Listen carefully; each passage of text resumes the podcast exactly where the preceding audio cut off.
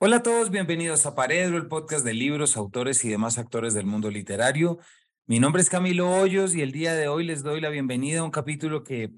a mí me parece muy especial, no solamente por el libro del cual estaremos hablando, sino también por el invitado, quien es no solamente un cantante y artista a quien he acompañado y apoyado siempre, sino que es también un gran amigo. Y qué mejor que leer las memorias de los amigos y sus triunfos, como es el caso de este libro que se llama Canciones, Historias y 20 años de memorias. No quiero demorarme más en darle la bienvenida. Fonseca, Juanfer, bienvenido a Paredro. Camilín, muchas gracias por esta invitación. De verdad que eh, para mí es un honor gigante estar en Paredro. Además de eso, para, para mi libro es un privilegio y un honor gigante ser parte de Paredro porque soy seguidor de Paredro desde el principio. He visto las, eh, tremendas estrellas y los tremendos escritores que, que, han pasado por acá y bueno, y, y, todo el mundo literario que ha pasado por Paredro, así que realmente es un privilegio estar aquí, no sin antes aclarar que, que este es un libro de historias y un, un, recuento de estos primeros 20 años de carrera, no una obra literaria claramente, pero, pero acá estamos felices de estar invitados. Muchas gracias, Juanfer, por esas palabras, también por el apoyo, el... Uh acompañamiento, aunque lo suyo ha sido mucho más largo y un libro como este, que como bien dice, son canciones, son historias, pues así lo muestra, porque este es un libro que celebra eh, sus 20 años de carrera. Me estaba acordando de los, del, concierto de hace cinco años, ¿cierto? El que fue a las 15 y ya estamos a 20 y, y quisiera arrancar por ahí. Este es, si no me equivoco, y estoy casi seguro de que no me estoy equivocando, este es su primer libro y yo sé porque lo conozco que mm, ha incursionado en muchos campos creativos, pero creo que esta es la primera vez que ha sido un libro. ¿Qué implica esto y cómo lo ve en su carrera y en su propia memoria? Sí, pues definitivamente es el primer libro. Eh, ha sido un reto gigante, un reto gigante desde el principio cuando supimos que,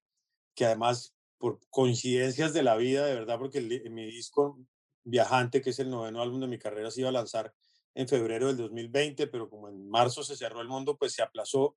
y terminamos lanzándolo en abril del 2022 y ahí nos dimos cuenta que cumplía exactamente 20 años desde el lanzamiento de mi primer álbum, que fue en abril del 2002 y dijimos, bueno, pues queremos celebrarlo, obviamente con cosas especiales, con cosas del corazón. Vino el tema del libro, eh, vino también esta invitación de Planeta a hacer este libro y, y desde que me plantearon la idea, me encantó, pero sabía pues que era un reto muy grande al que le iba a tener que dedicar muchísimo tiempo. Así fue, dediqué mucho tiempo, siempre desde el principio como con mucha ansiedad y como con,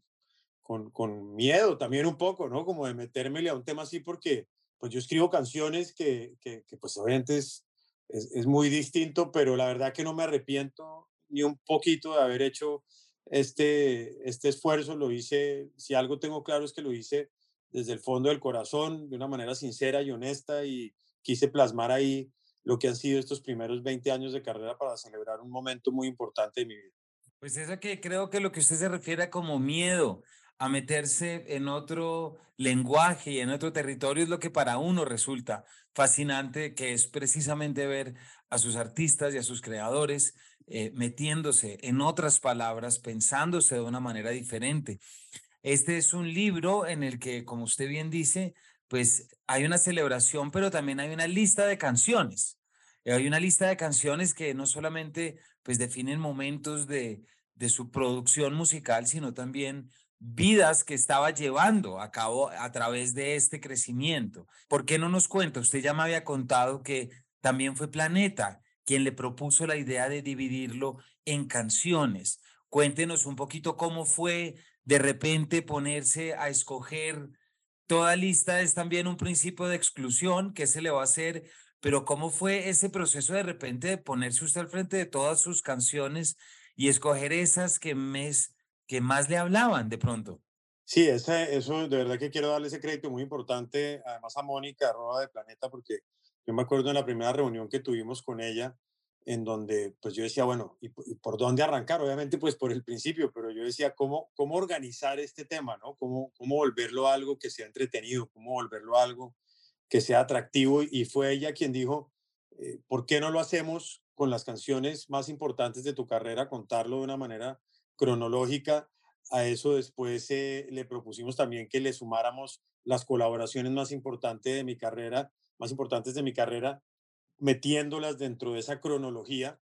Y, y eso sin duda pues nos dio un hilo conductor, le dio eh, un orden. Ahí pues ya entré en la etapa definitivamente de, de que, que, sí, excluye uno ciertas cosas, pero, pero había que mirar también cómo lograr que la historia se narrara de la mejor manera y, y pues ahí había que hacer un análisis definitivamente de, del repertorio y por eso arranqué por canciones que pues no conoce nadie, como La Televisión, que es la primera canción que yo escribí en mi vida y que como lo digo en el libro me cambió la vida porque fue darme cuenta que yo podía crear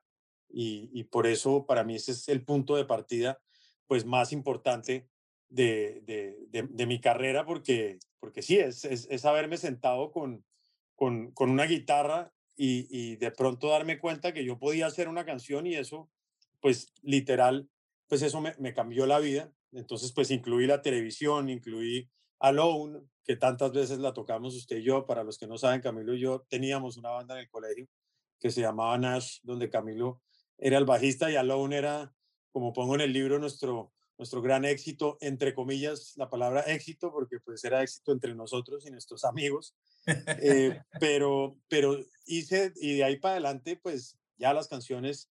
que poco a poco se fueron conociendo en mi carrera, pero fue sin duda como la ruta de, de viaje que, que, me marcó el ritmo para, para poder escribir este libro. Sin eso, pues claramente, o, o lo habría escrito no sé de qué manera, pero creo que encontramos una manera increíble para escribir recuperar un poco eso que ya, le ha contado a la audiencia. Efectivamente, tuvimos la banda que fue Nash, el éxito fue Alone y después, eh, a mucho orgullo, puedo decir que fui el primer bajista suyo, ¿verdad? en lo que en lo que arrancó el primero, entonces eso no lo olvidar y sobre todo, como ya le he contado antes, me ha dejado esas increíbles anécdotas de las caras de los niños y estudiantes de colegios que lo miraban a uno y le decían, ¿cómo así que usted prefirió ser profesor de literatura a ser bajista de Fonseca? Eh, pues debo, debo, decirle que además eh, la, la, gente de Planeta, que, que obviamente conoce Paredro y lo conoce usted cuando, cuando empecé yo a enviar las fotos y todo eso, dijeron, Camilo Hoyos. Para que la audiencia. No sabían que, que había esa conexión tan cercana y tan profunda y de tantos años y, y, fue una sorpresa muy bonita para ellos. Así es, o sea que en verdad cuando me refiero al, al, tipo de artista que usted es y el cantante y el trabajo que hay detrás es porque lo conozco, es porque lo he visto, es porque en muchos aspectos ha sido fuente de inspiración y, y verlo en este libro es, es, es de repente acompañarlo a recapitular, ¿cierto? Esos 20 años nosotros estuvimos tocando pues primero en Nash, eh, está en el libro, cómo olvidar ese concierto con quienes hayan estado en esa época, con Sol de Medianoche, con Simón Mejía de Bomba Estéreo, con Andrés Martínez del Yuri Gagarín, con mi hermano que tocaba en ese momento, Juan Sebastián sí, ¿cierto? Juan Camilo en la batería. Juan Camilo Osorio de Ultrágeno, en unas épocas muy bonitas, eh, y ahí estábamos nosotros tocando Alone, eh, por supuesto. Pero para que la audiencia sepa, porque volveremos ahorita a hablar sobre estas, la organización es precisamente cómo se le puede dar a las canciones, esas anclas, digámoslo. Entonces, usted lo que hace es, ocuparse de volver sobre estas canciones. Y la primera parte habla de las que ya hemos mencionado, la televisión, Alone, noviembre 10, Melancolía del ayer, Noche de Carnaval y Magangué, para luego en el segundo trayecto de Colombia para el mundo está Temando Flores, La Casa, Vengo a hablar Eres, que es la canción para Alejandro Fernández, Gratitud, Arroyito, Paraíso, Estar Lejos, Me Veo y Te Veo, y bueno, y muchas otras que aquí están y que la audiencia va a llegar. Eh, Juanfer, me, me intriga mucho hacerle una pregunta. En el trabajo que de repente arranca a ser este que ya nos dice, que es ver las canciones, de repente se sorprendió con alguna canción al verla incluida y que en un principio no creyó que fuera a quedar en el libro? ¿Se reencontró con alguna canción? Sí, me reencontré con muchas. De hecho, yo creo que el ejercicio más bonito, o por lo menos la experiencia personal más especial que tuve con este libro fue que al reencontrarme con cada una de esas canciones y contar la historia detrás de cada una de esas canciones, porque al final este es un libro lleno de pequeñas historias de cada una de estas canciones y en el que además uno podría entrar y si quiere leer solamente la historia de una canción, pues va a entender la historia de esa canción y ya obviamente si, si lo lee de principio a fin, pues va a tener toda la, toda la historia completa. Pero, pero por ejemplo, reencontrarme con, con Abecedario, que es una canción que hace parte de, de mi álbum Ilusión, fue muy bonito porque fue encontrarme con esa época en donde yo me fui a grabar. Ilusión fue un álbum que yo grabé entre Colombia y Nueva York con dos productores. Primera vez, además, que yo trabajaba con dos productores al tiempo. La mitad lo hice con Bernardo Osa en Colombia y la otra mitad con Andrés Levine en Nueva York. Mi hija Paz acababa de nacer. En Nueva York estaba pleno, pleno invierno, pero en la parte más agresiva porque anochecía a las 5 de la tarde y ese álbum lo hicimos grabándolo todo. Arrancábamos a las 6 de la tarde, terminábamos a las 6, 7 de la mañana de grabar todos los días. Entonces yo dormía como hasta las 3 de la tarde, me levantaba, comía algo y, y, al, y, a, la, y a, la, media hora volvía y anochecía y, y Paz recién nacida. Entonces, esta canción de abecedario para mí es un, una, una, representación clara como de, de esa melancolía, de lejanía también, pero como ese momento de mucha, pues, de primera hija, ¿no? Como que está uno en un, usted me entiende perfectamente en eso, está uno como en un trance ahí de, de entrar a, una, a, un nuevo mundo, a una nueva etapa de la vida y, verlo desde lejos, con el frío, pero con la ilusión de la grabación, como que abecedario cuando me metí a contar esa historia y a, a hablar de mi experiencia en Nueva York en ese momento, eh, fue muy bonito como que decir, eh, acordarme abecedario, ¿no? Y, y, pasa así con, pues, con, con, con muchas de las canciones o con todas, como reencontrarme con esas historias y con esos recuerdos.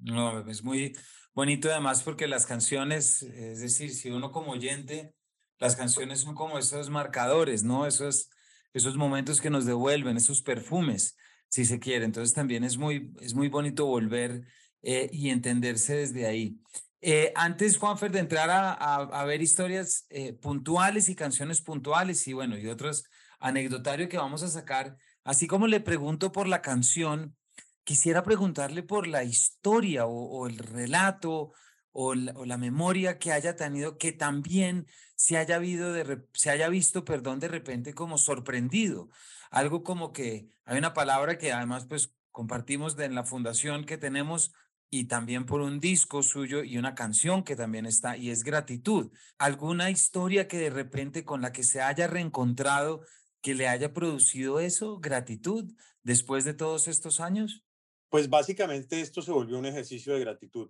y así lo puedo describir 100% porque al hacer este recuento empecé a recordar y a encontrarme con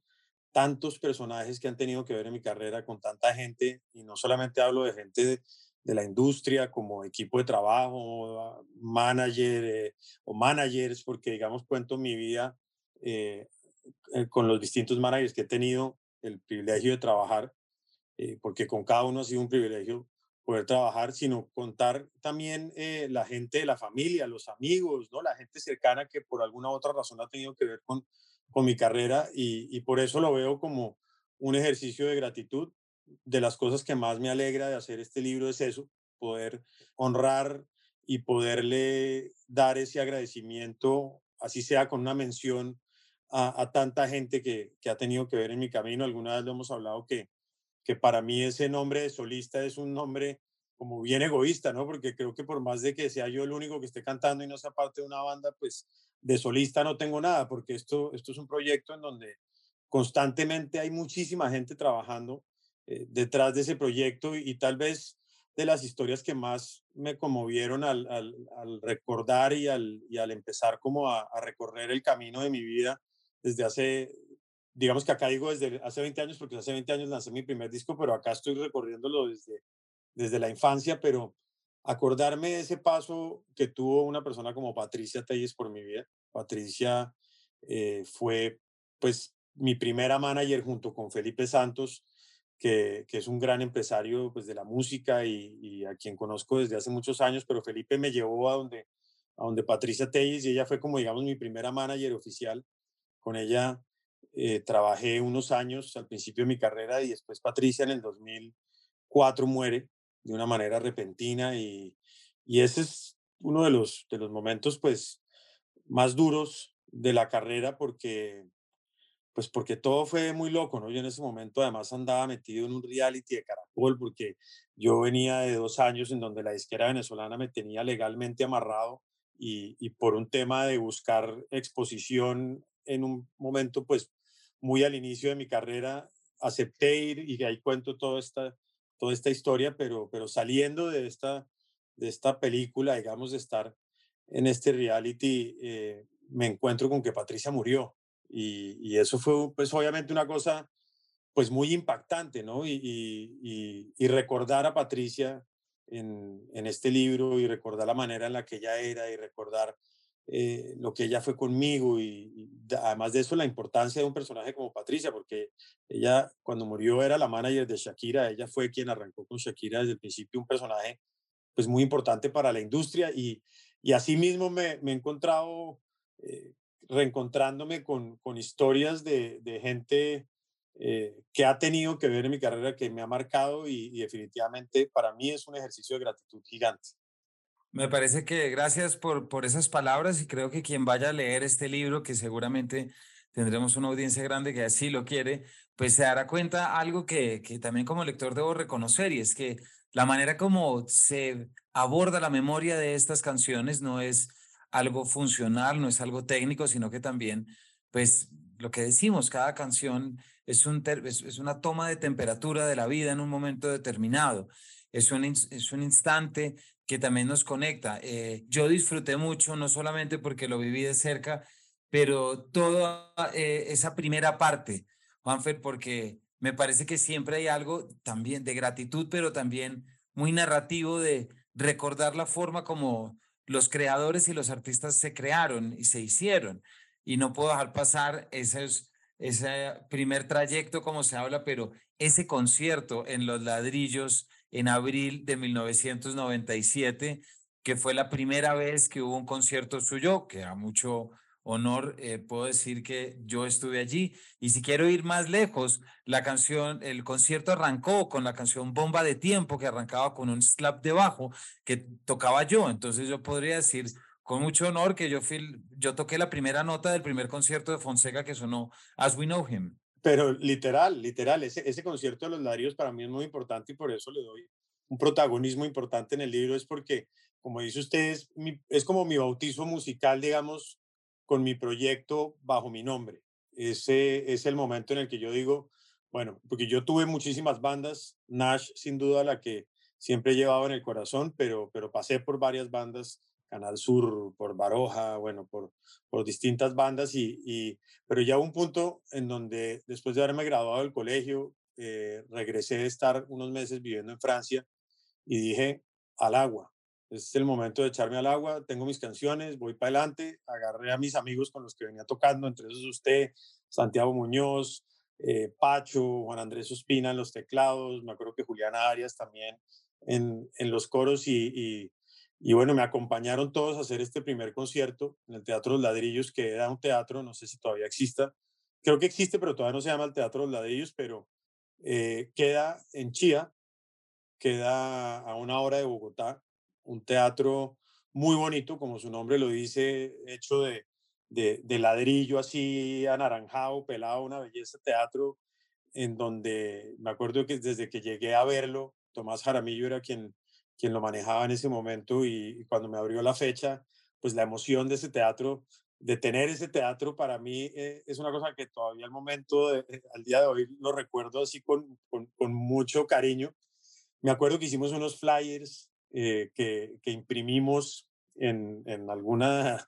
en, alguna papelería en Bogotá y nos fuimos, me acuerdo alguna vez con, con Muñoz, que tocaba la guitarra ahí, eh, me acuerdo de irnos a los Andes y dejarlos en todos los limpiabrisas de los carros, eh, repartiendo flyers por todos lados. Y, y, lo bonito fue que el concierto lo llenamos, obviamente no era un teatro muy grande, pero, pero el concierto lo llenamos entre como digo ahí en el libro, entre amigos, familiares y alguno que otro desconocido. Y, y, en ese, y en ese teatro, con el teatro lleno, tan lleno que tuvieron que sentar gente detrás del escenario, me acuerdo, y, y, y de pronto ya estábamos a punto de salir y se va la luz. y se va la luz en el teatro y, entra Tomás Jaramillo a decirnos eh, que, pues, que se había ido la luz y que había que esperar y que se había ido la luz en, en todo Chía. Y, la espera, si no estoy mal, usted me corrige, fue como de una hora. Así fue. Eh, y, y en esas entra a que yo creo que fue un primo mío, pero él dice que no fue, yo estoy seguro que fue él, y me dice fresco que yo acabo de poner el carro a la salida del parqueadero y acá no se va nadie. Y, y aunque no fue la decisión más ética, la, la he agradecido desde entonces y, y esa noche fue, fue inolvidable y es un concierto pues que, que marca un momento muy importante en mi vida. De hecho, de ahí salió una versión de Melancolía del Ayer que quiero mucho, que, que mi primo Juan Camilo Lemetre después se la, se la llevó y le hizo unos arreglos en un estudio que quedó increíble y esa versión empezó a, a correr por ahí entre los colegios y sí, ese concierto del Teatro, del teatro de los Ladrillos para mí significa mucho. Sí, es un, y, así fue, afortunado carro atravesado que permitió que la gente se quedara y, y en verdad había tanto público que había gente sentada detrás del escenario eh, y cerró con usted bailando y con Juli Magangué, eh, alternándose Magangué y Noche em, y el cantor de Fonseca, si no me equivoco. Eh, un momento muy bonito. Juanfer, hay algo también mientras lo escucho y, repaso aquí el libro Em, es la forma como usted cuenta y además cuenta de una manera muy detallada y muy transparente, muy honesta, los problemas que no necesariamente fueron problemas de, eh, de oportunidades, sino más bien problemas legales, es decir, de, eh, hay un seguimiento muy claro del problema con las disqueras, también de ese momento que supuso cuando usted graba esas canciones con Sonolux, que el 2000, 2002, momento de Napster, de MP3, me pregunto cómo fue de repente recordar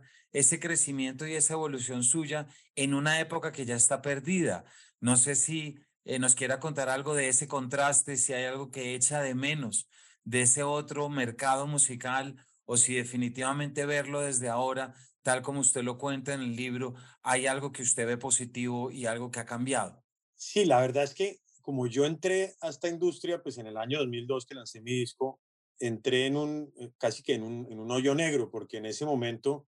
pues la industria estaba cayendo en picada y en eso me refiero pues a las ventas de los discos físicos, entonces pues los presupuestos de todo estaban afectadísimos. Entonces, eh, eh, como que para mí casi que de ahí en adelante todo ha sido es, mejorando. Los primeros años pues que tuve del 2002 al 2005, pues ahí es donde realmente la industria ya toca fondo y, los discos físicos pues empiezan a, casi que desaparecer, eh, pero empieza a generarse todo este movimiento digital que, que pues para mí sin duda es eh, la democratización de la música, ¿no? Yo creo que yo entré en un momento en la industria en donde si uno no lo firmaba una compañía disquera, pues no había ninguna oportunidad de que nadie lo conociera, porque pues quién lo iba a llevar a una, a una emisora o quién le iba a publicar eh, un álbum y, que estuviera en tiendas, ¿no? Ahora, pues cualquiera puede desde su casa grabar un álbum en su computador y colgarlo a cualquiera de las plataformas en un perfil que puede crear cualquier persona y, y en su canal de YouTube hacer su video, ¿no? Yo creo que eso es algo que ha sido muy positivo para, para la industria de la música, pero definitivamente para mí fue un momento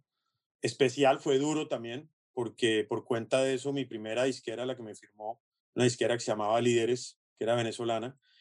quebró en la mitad del proceso de lanzamiento de mi primer álbum y, tuve una reacción pues de parte de ellos que, que, que, fue agresiva porque, porque me dijeron para que le demos la carta de libertad, porque mi contrato con ellos era por tres discos, pues tiene que pagar lo que hasta ahora hemos invertido en usted. Y pues en ese momento de la carrera arrancando, pues de dónde. Entonces, de ahí fueron dos años de, legalmente estar en una, no quiero decir pelea, pero porque siempre hubo alguna manera cordialidad, pero sí, en un proceso legal, en un proceso legal de dos años en donde un abogado muy generoso, increíble, que, que fue Gabriel Davis, me dio su asesoría durante ese tiempo, en donde también nuestro querido Quique Barón, primo de Camilo, que, que, falleció hace unos años, que era un tremendo abogado, me acuerdo también que Quique, y eso ahora que, ahora que pienso eso, eso no lo puse en el libro y,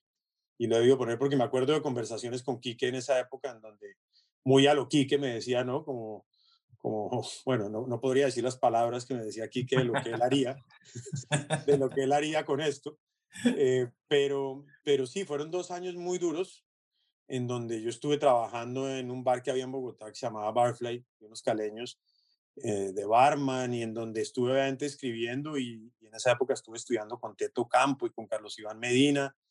eh, pero fue una época dura porque estaba literal con las manos amarradas hasta que, hasta que ya llega EMI Music y bueno, ahí ya firmo con ellos en el 2004, en el 2005 lanzo Te Mando Flores y, y la vida cambia de una manera radical, pero, pero sí, yo entré en un, en un momento muy particular de la industria, entonces sí creo que de ahí en adelante, de alguna u otra manera me ha tocado es ver como la claridad. ¿Por qué no nos cuenta? Le iba a, iba a preguntarle otra cosa, pero ya que la menciona, ¿por qué no nos cuenta un poquito lo que fue la historia de la de Te Mando Flores, Juanfer? Porque creo que el público y la audiencia la, la va a disfrutar y además que estás, como usted acaba de decir, eh, esa gran canción y la canción que no iba a salir de single, sino que terminó reemplazando otra, como usted lo cuenta en el libro. Te mando flores tiene una historia que es increíble y es de verdad como yo termino el libro diciendo que las cosas llegan cuando tienen que llegar y pasan cuando tienen que pasar y te mando flores para mí es una muestra absoluta de eso, porque cuando yo estaba en ese momento amarrado por la disquera eh, líderes venezolana y que, y que legalmente no podía grabar con nadie, porque eso era lo que me, de lo que me impedía realmente, llega un buen amigo de Caracol que ha sido amigo durante muchos años, Juan Esteban San Pedro, y me propone irme, primero me propone irme para, para el desafío, este reality que era en una isla y tal, y yo le dije, no, ni loco, yo no sirvo para eso, cámaras, televisión, no, no, gracias. Mi problema se alarga y se alarga y se sigue alargando. Y Juan Esteban un día me dice, Fonse, hermano, hay uno que se llama La Granja, eh, yo lo veo que usted sí puede de pronto ahí hacer su vuelta, llevar su guitarra, y me dice, además de una manera muy divertida, porque Juan Esteban es un personaje muy especial, me dice, ¿quién sabe que de pronto ahí escriba la canción que le cambie la vida? Y, entonces yo, yo, le digo, finalmente termino diciendo, bueno, no está nada mal, no es la manera pues como quisiera yo buscar mi exposición, pero vamos, vamos a darle y, y, además me pagaban, lo cual venía muy bien en ese momento que, que llevaba un rato largo sin, sin ingresos y, bueno, y era exposición y, dije, pues nos vamos para la granja. Y estando en la granja, digamos, con esa melancolía de, estar uno allá, porque yo estuve un mes y 15 días completamente incomunicado, una, una, cosa que pues espero nunca volver a vivir en mi vida, por más de que sea, además de, así fuera un retiro espiritual que nunca dure un, un mes y 15 días, pero realmente ahí, ahí era una cosa en donde estaba literal aislado del mundo y, Juliana vivía en España, ya iba a regresar pronto. Estaba como toda esa melancolía de,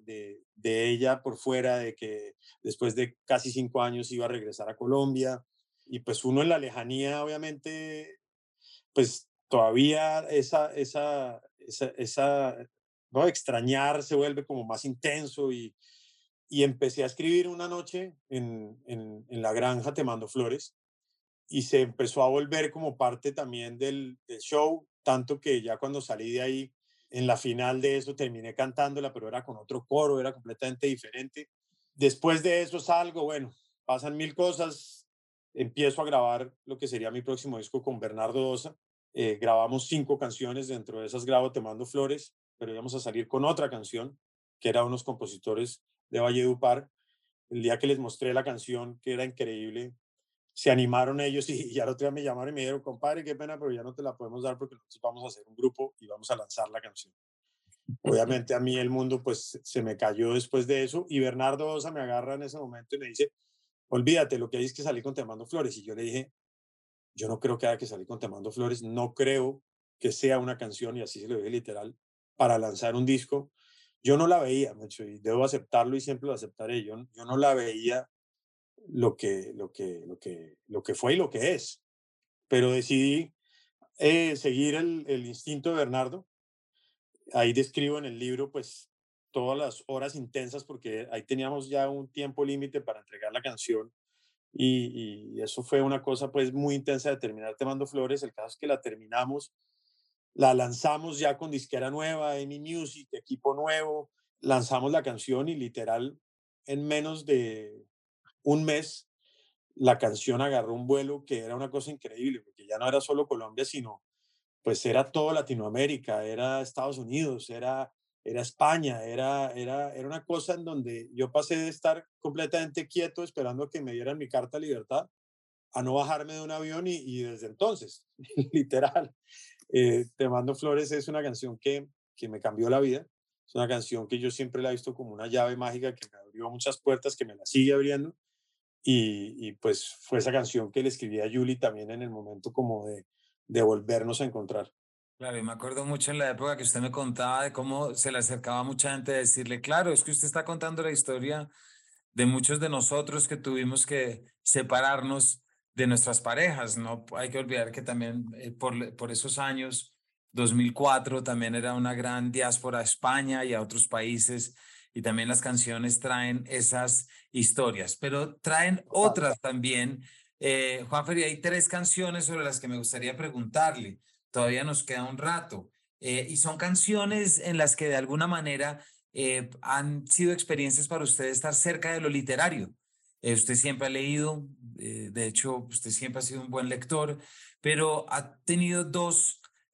dos momentos en los que ya hubo un trabajo, uno con un texto y otro con un autor. Me refiero a una canción muy bonita suya, que es Paraíso, que es la banda sonora de Paraíso Travel. Es la adaptación cinematográfica de la novela de Jorge Franco. Si nos puede contar cómo fue eso. Y también lo que supuso componer y tú con Juan Gabriel Vázquez, que eh, usted es alguien que siempre ha compuesto solo. Usted lo dice en el libro, usted el 90% de sus canciones eh, son compuestas por usted, entonces me intriga mucho preguntarle no solamente eh, cómo es usted componiendo con otro músico, sino cómo fue componer con un novelista. No sé por cuál de los dos quiere comenzar contándonos. Pues lo, lo, voy a hacer de manera cronológica como en el libro. Entonces, que arranco con Paraíso, que es primero que, que Y tú, que fue la que, la que hicimos con Juan Gabriel. Paraíso para mí es una experiencia increíble y tal vez por eso es de las canciones que más quiero en mi carrera.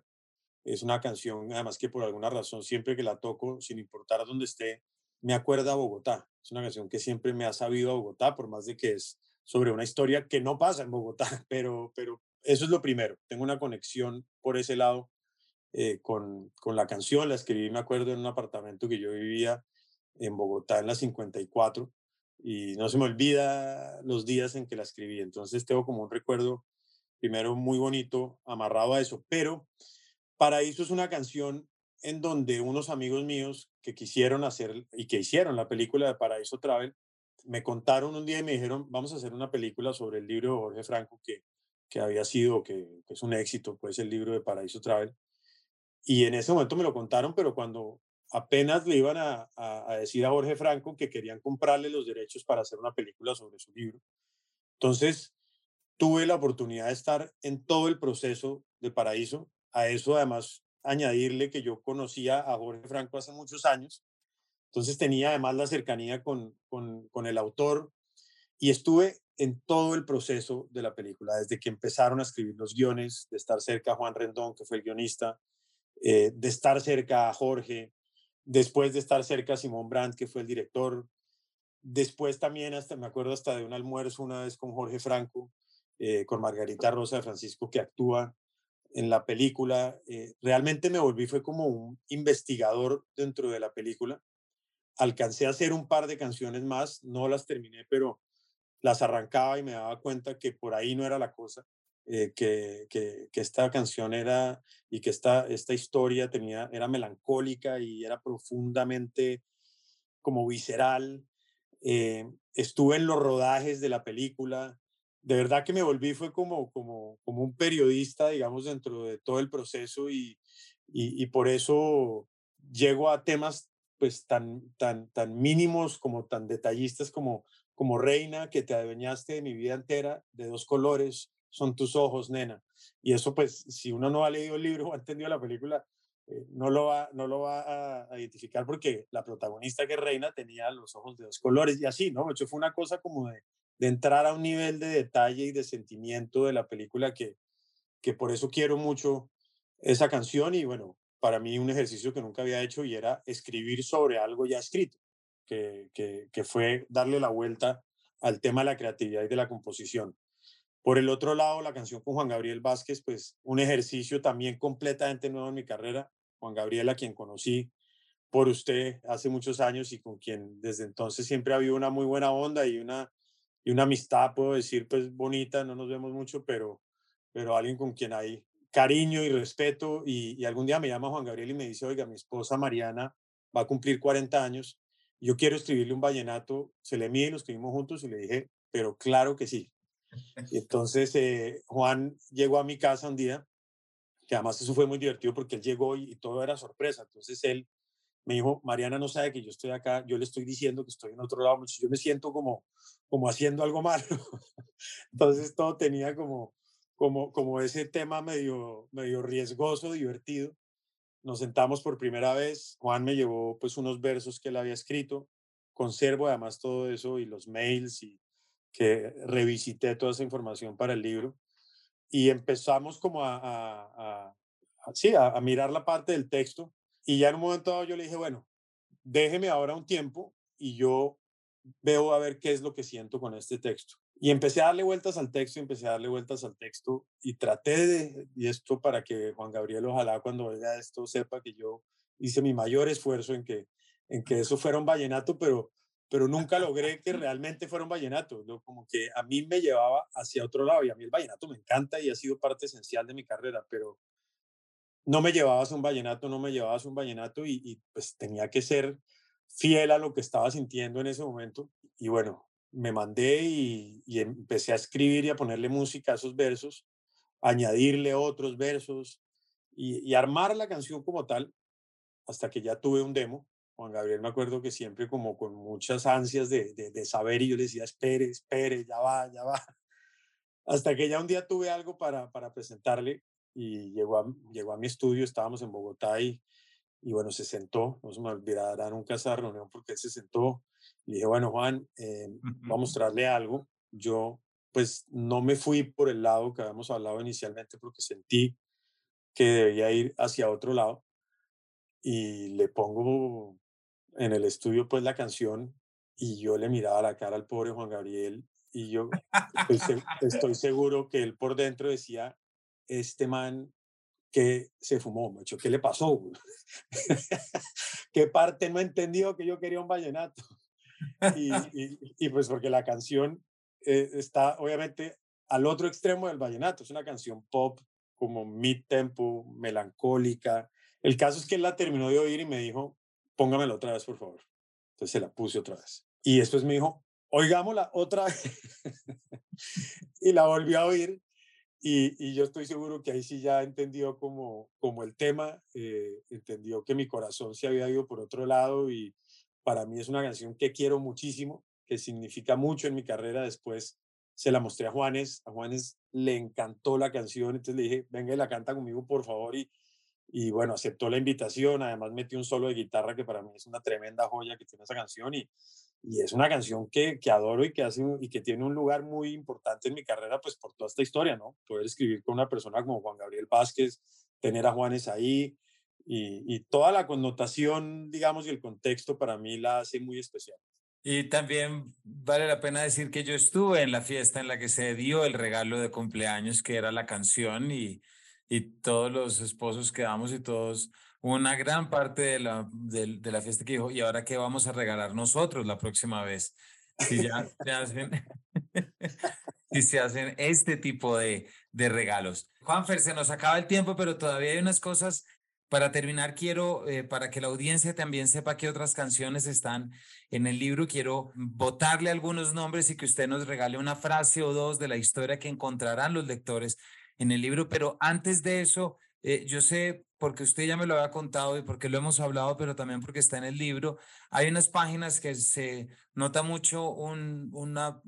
noche muy especial que usted tuvo y fue cuando le cantó a García Márquez en su casa en México eh, unas canciones vallenatas. Eh, ¿Por qué no nos cuenta eso? Que yo sé que eso es importante para usted. Eso es muy importante para mí porque yo he sido un fanático absoluto de García Márquez. Usted lo sabe que además en algún momento también me metí a un semestre en la Universidad de los Andes de una clase que, si no estoy mal, se llamaba García Márquez, ¿no? Con Claudia Montilla. Con Claudia Montilla. Que ha pasado por acá y saludamos además. Por favor, un abrazo, un abrazo grande para Claudia porque yo me metí a, tomar un semestre de García Márquez en donde literal pues leíamos pues todas las obras de García Márquez y, y bueno, desde siempre para mí alguien muy especial. Yo llegué a Ciudad de México en el año 2009 para tocar alrededor de un 20 de julio, invitado por la Embajada de Colombia, y nos recogió en el aeropuerto la agregada cultural de la Embajada. Eh, teníamos que ir a hacer algunas entrevistas, pasando por la zona de Pedregal. Yo boté el dato así como muy canchero, diciendo que por acá vive García Márquez, como para que para contar que yo sabía dónde vivía. Me hecho de ese nivel de, de, de y era yo que yo sabía en la zona donde vivía García, García Márquez. Y de pronto la agregada cultural se voltea y me dice, ¿usted quiere conocer al maestro? Y yo me volteé y yo dije, tiene que estar mamando gallo. Y, le dije, ¿cómo así? Me dijo, ¿usted quiere conocer al maestro? Y le dije, pues claro. Y, entonces me dijo, deme dos segundos.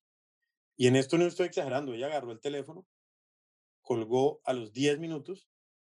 se voltea y nos dice que el maestro nos espera de 7 a 9. Yo le decía, yo,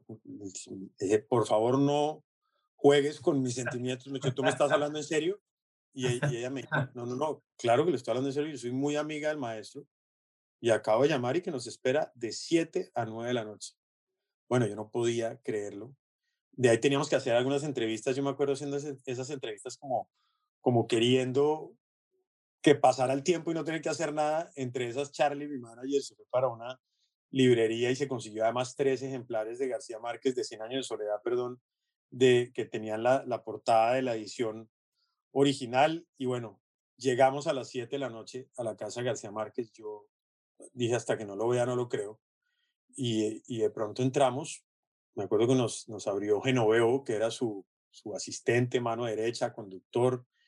muy amable tal, nos, abre, entramos como una, entrada de la casa, estamos ahí parados y de pronto aparece García Márquez, yo, yo, es que yo no podía creerlo. Y, y, viene y me saluda de una manera muy, especial, muy cariñoso. Llega Mercedes después,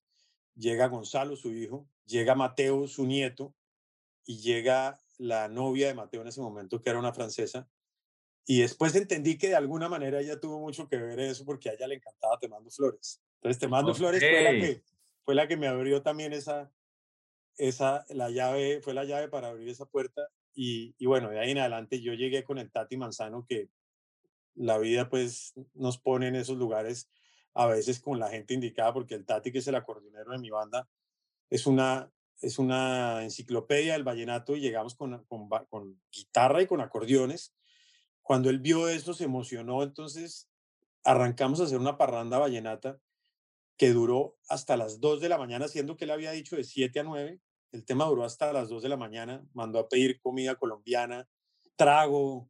nos contaba todas las historias, eh, le iba diciendo además, García Márquez era una, enciclopedia del vallenato, entonces iba diciendo, y tal canción que habla de no sé quién, de la paz, a Manabre y no sé qué, y, y, el Tati inmediatamente la empezaba a tocar. El libro tiene algo especial y es que tiene unos códigos QR y en esa parte donde hablo de la noche de García Márquez, eh, uno puede poner ahí el celular para ver un código QR en donde estoy yo cantando con él, Jaime Molina, me llevó después a su estudio a ver dónde escribía, me habló sobre política, me dijo sus opiniones y sus posiciones políticas. En ese momento Santos estaba en campaña para su primer periodo presidencial. Bueno, fue una, fue una noche, pero alucinante. A los cinco años volví a México, eh, a los menos, como tres años me volví a México, lo volví a ver, estuve en su cumpleaños con él y con,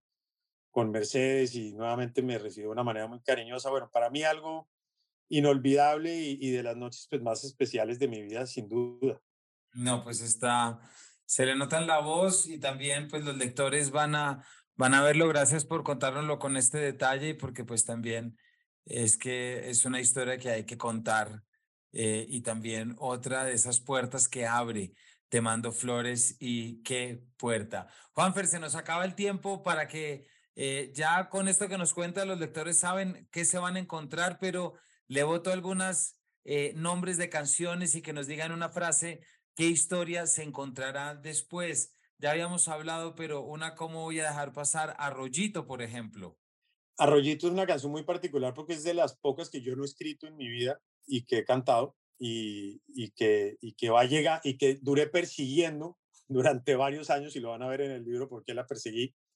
porque desde que la conocí, su compositor Wilfran Castillo, con el que he escrito muchas canciones, me dijo, no te la puedo dar porque la va a cantar mi tío Margeles. Y yo años y años y años, pues o, como tres años, tampoco a exagerar, hasta que por fin eh, logré agarrarla y es una canción que ha significado muchísimo en mi carrera, se ha grabado en alemán, bueno, ha pasado unas cosas increíbles con Arroyito y tiene una historia bien particular. Y que y los lectores ya verán, usted lo cuenta muy bien porque usted dice que coge ese CD donde está ese disco y, empieza a pasar todas las canciones buscándola solamente para darse cuenta que no está. Y ahí es cuando llama. Esa está muy recomendada. Una que no puede faltar, que es Prometo. Prometo tiene una historia también muy bonita porque Johanna Caicedo, que es una muy buena amiga mía de familia eh, llanera, ella nacía en Bogotá, pero ella dice que más o menos que ella nació en Villavicencio, pero no, ella nació en Bogotá. Y es una llanera orgullosa y le encanta orgullosa de su cultura y, y una tremenda compositora también. Joja es una persona con, una manera única de decir las cosas. Llegó un día a mi casa, Joja estaba para ese entonces casada con Rodrigo Triana, director de cine y de, televisión y de teatro, y me dice, oye, tengo una canción que le estoy escribiendo a Rodri, eh, te la voy a mostrar, pero no te puedes reír. Y entonces me empieza a cantar Prometo, y yo inmediatamente le dije, eso es un canción, no, Joja, y bueno, la terminamos de escribir juntos. Y, es una canción que tiene algo muy especial y es que no tiene video, nunca sonó en radio, pero es una de las canciones más importantes de mi carrera y, y que tiene un espacio muy especial en el libro. Fonseca Sinfónico. El Sinfónico tenía algo muy bonito y es que yo, después de dejar de trabajar con, con Felipe Jaramillo y con Carlos Saavedra, que fueron mis managers durante muchos años, yo dejé de trabajar con ellos en el año 2012 y para el año 2014, para el año, estoy mirando acá exactamente, sí, año 2014, para el año 2014, eh, me vuelvo a reencontrar con Charlie por el Sinfónico. Charlie viene con una propuesta para hacer un concierto sinfónico. Él ya, digamos, como empresario de, de, del show y, y se vuelve un proyecto muy bonito porque es agarrar las canciones más importantes de mi carrera hasta ese momento y pasarlas por ese mundo sinfónico con unos arreglos pues magistrales de Juan Andrés Otálora, algunos de Juan Andrés Ospina también, y, abrir una puerta que, nunca hemos cerrado. Hecho, para mí el sinfónico ha sido un tema que no es que lo haga todo el tiempo, pero ya lo he hecho como en seis países con distintas sinfónicas, muchos shows con la Orquesta Sinfónica Nacional de Colombia, eh, y se ha vuelto una manera diferente de mostrar mi música y, marcó un reencuentro muy bonito con Charlie. Desde entonces volví a trabajar con Charlie y hasta el día de hoy sigo trabajando con él. Y bueno, tiene un significado muy especial. Un saludo muy especial a Charlie y, y, la verdad es que quien no lo haya ido a ver en un sinfónico no debería perder más tiempo eh, a lo que supone eh, para que vea lo que supone eso. Bueno, tres más que el tiempo se nos acaba, pero no puedo dejar de preguntar. Vine a buscarte. Vine a buscarte es una canción con la que mm, recibimos un Latin Grammy en la misma categoría que, que con la que recibí eh, Te mando flores, que es como mejor canción tropical del año. Y digo recibimos porque fue una canción que escribí con Yadam González, que es cubano, y con Omar Alfano, que es panameño, que es un tremendo compositor eh, panameño conocido por muchísimas canciones que ha escrito para Mark Anthony y para mucha gente y ya que es otro musicazo, y, fue una manera muy especial de, de, componer, porque básicamente yo no me conocía con ellos. A mí la canción llega por Dav Hulka, que es un músico panameño gringo eh, que vive en Miami, y Dav un día me dice, oye, esto por favor, y me muestra la canción que era, pues, digamos, una canción empezada, que había que terminar, que había que añadir cosas, tal, y, me la da, a mí me encanta, entonces yo empiezo a trabajarle y, empezamos a trabajar a distancia entre ya eh, Omar Alfano y yo,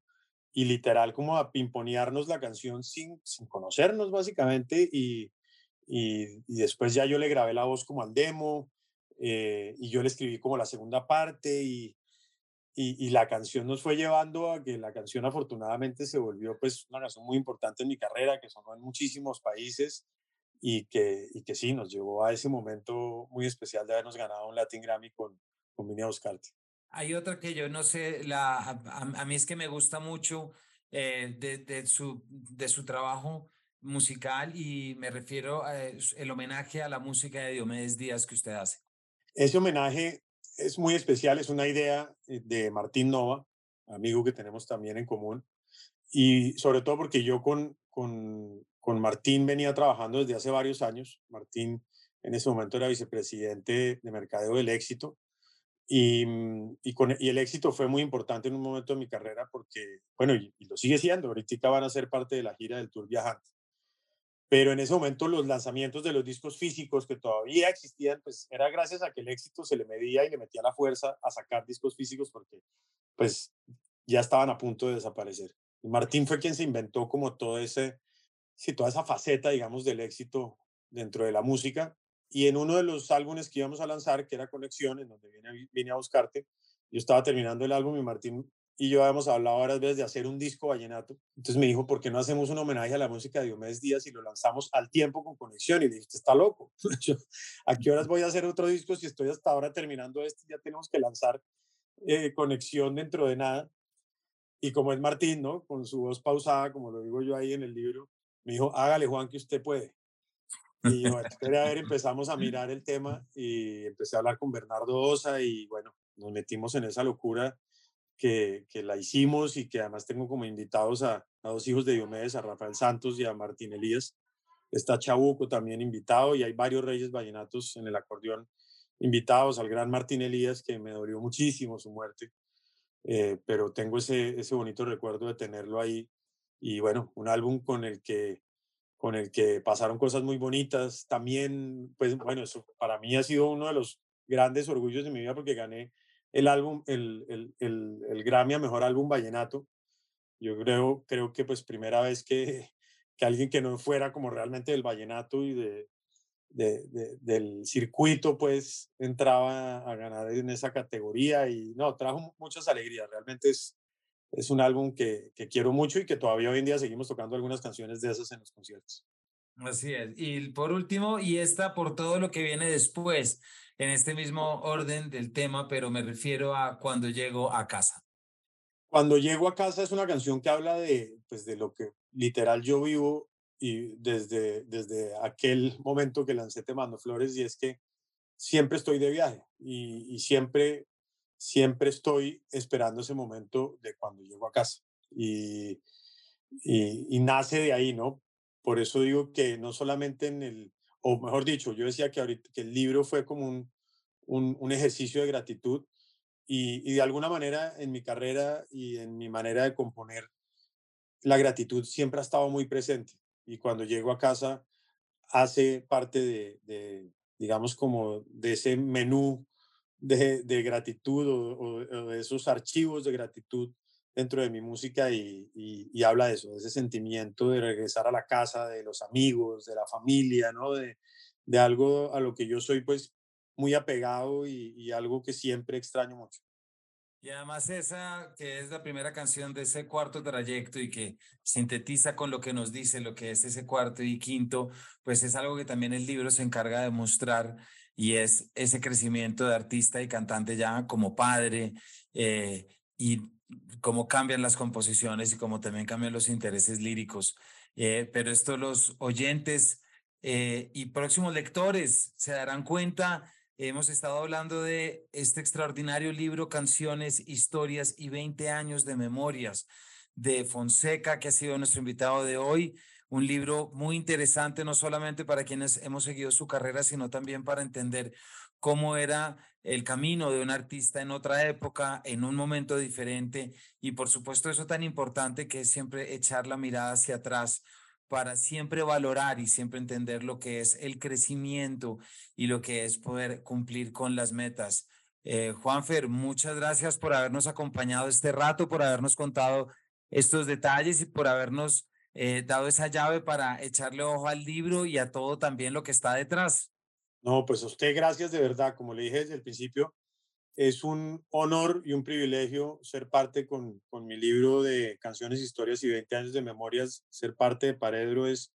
es un honor gigante. Sé que además aquí le, abro, le hablo a un, público pues muy especializado también en, en, todo este mundo de, de, la literatura y los libros y me encanta poderles contar pues parte de mi historia, la razón por la que decidimos hacer este libro, la razón por la que tuve la desfachatez de, de, de, escribir, eh, pero lo hice desde, desde la honestidad y desde el respeto y, y bueno, de una manera de verdad que con ganas de, celebrar y de agradecer el camino y, gracias de verdad por esta invitación. No, gracias a, a usted por esas palabras, aquí celebrando mucho este libro, celebrando mucho su carrera y también, como ya lo hemos dicho en otras circunstancias, celebrando esa voz suya y la importancia que usted es como creador y como artista a nivel nacional. Eso no nos cansaremos de decirlo acá y por eso es que nos sumamos a esta celebración eh, y además porque nada mejor que nuestros músicos escriban y poder leerlos y acercarnos en otros lenguajes. Así que ya saben lo que hay que hacer, caminar hasta su librería más cercana, pedir canciones, historias y 20 años de memorias de Fonseca y conocerlo desde otro lenguaje, desde otra perspectiva y visitar estas extraordinarias canciones. Así que muchísimas gracias por habernos acompañado y nos vemos en una próxima edición de este Paredro.